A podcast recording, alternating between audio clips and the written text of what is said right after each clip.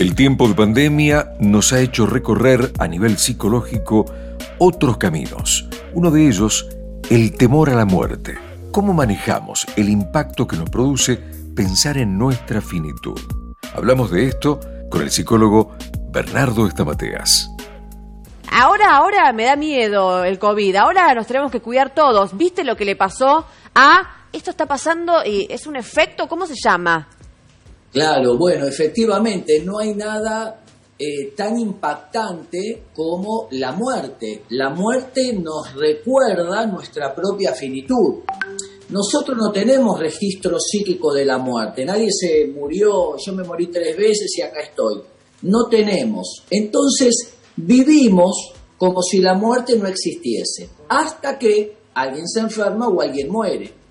Y cuando esa muerte aparece de manera imprevista, esto genera un impacto eh, que en un primer momento cuesta asimilar. Uno dice, no puede ser, no lo puedo creer, ¿cómo pasó esto?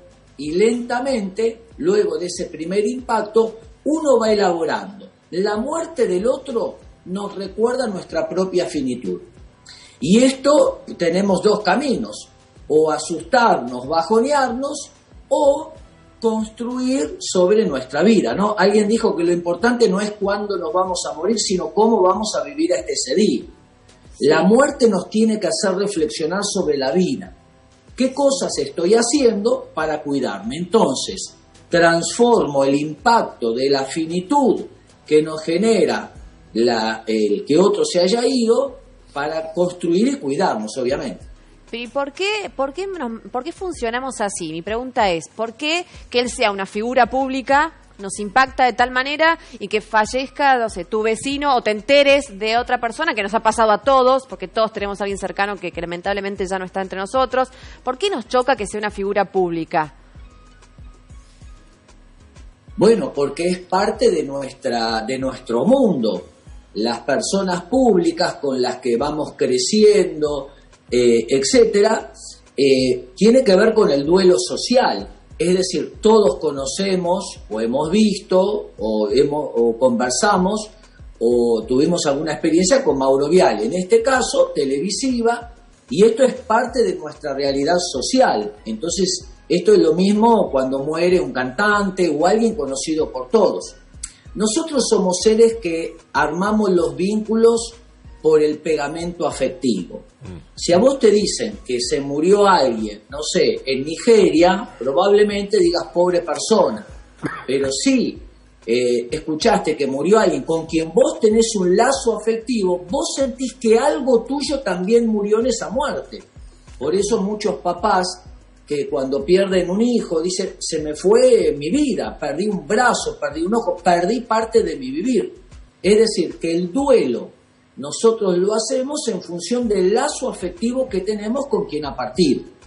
Bernardo, eh, hasta donde yo sé, eh, lo que pasaba habitualmente es que la idea de muerte rondaba la mente de las personas de la tercera edad. Hoy en día vemos que hay mucha más gente y gente muy joven, gente incluso vital, eh, en buen estado físico, a quienes le ronda esta, esta idea de muerte. ¿Está bien que pase esto?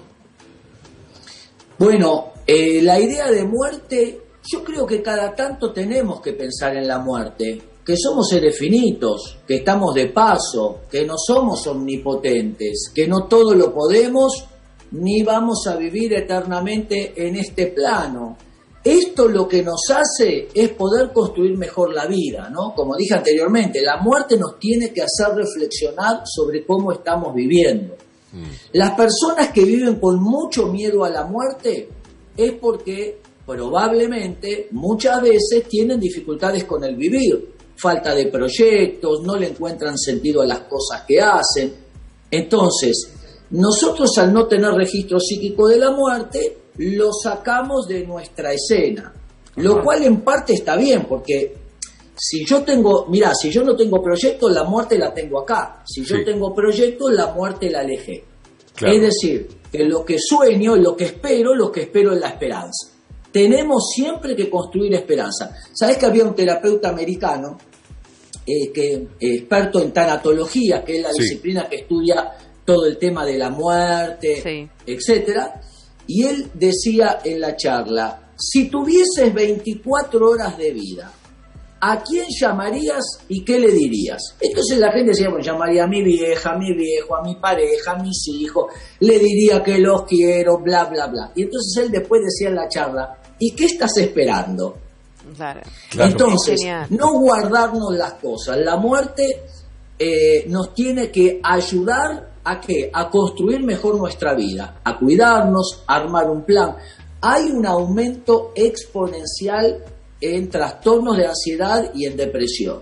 Sí. La gente tiene mucho miedo, ataques de pánico, ideas obsesivas, mucha tristeza. Entonces, importante, gastar, expresar y sacar todos esos miedos y esa angustia. Sí. Hablar, nos curamos hablando, escribir, nos hace 10 minutitos por día, ejercicio físico, actividades lúdicas, no estar 24/7 con el coronavirus y toda la gente que se muere, abrir espacios para cargar energía. Son válvulas muy sencillas que todos tenemos que construir porque tenemos que cuidar nuestra salud emocional tanto Claro. como la salud física. Claro. ¿Y es sano entender a la muerte como parte de la vida, Bernardo?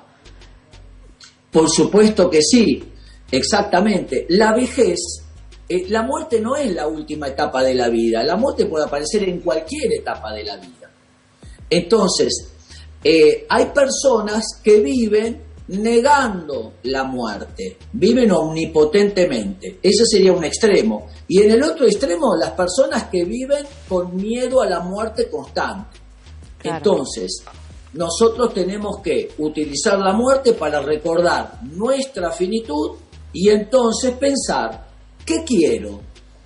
¿Estoy contento hacia dónde estoy dirigiendo mi vida?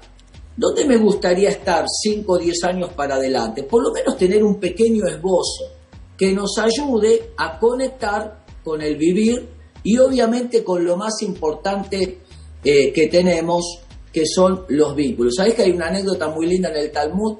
No sé si se las había contado, A ver. que dice que un papá se está muriendo, la cuento rapidito, se está muriendo y le dice, hijos, me estoy por morir, me voy con Dios, cuando me muera, un papá judío de mucho dinero, lean carta 1 y carta 2.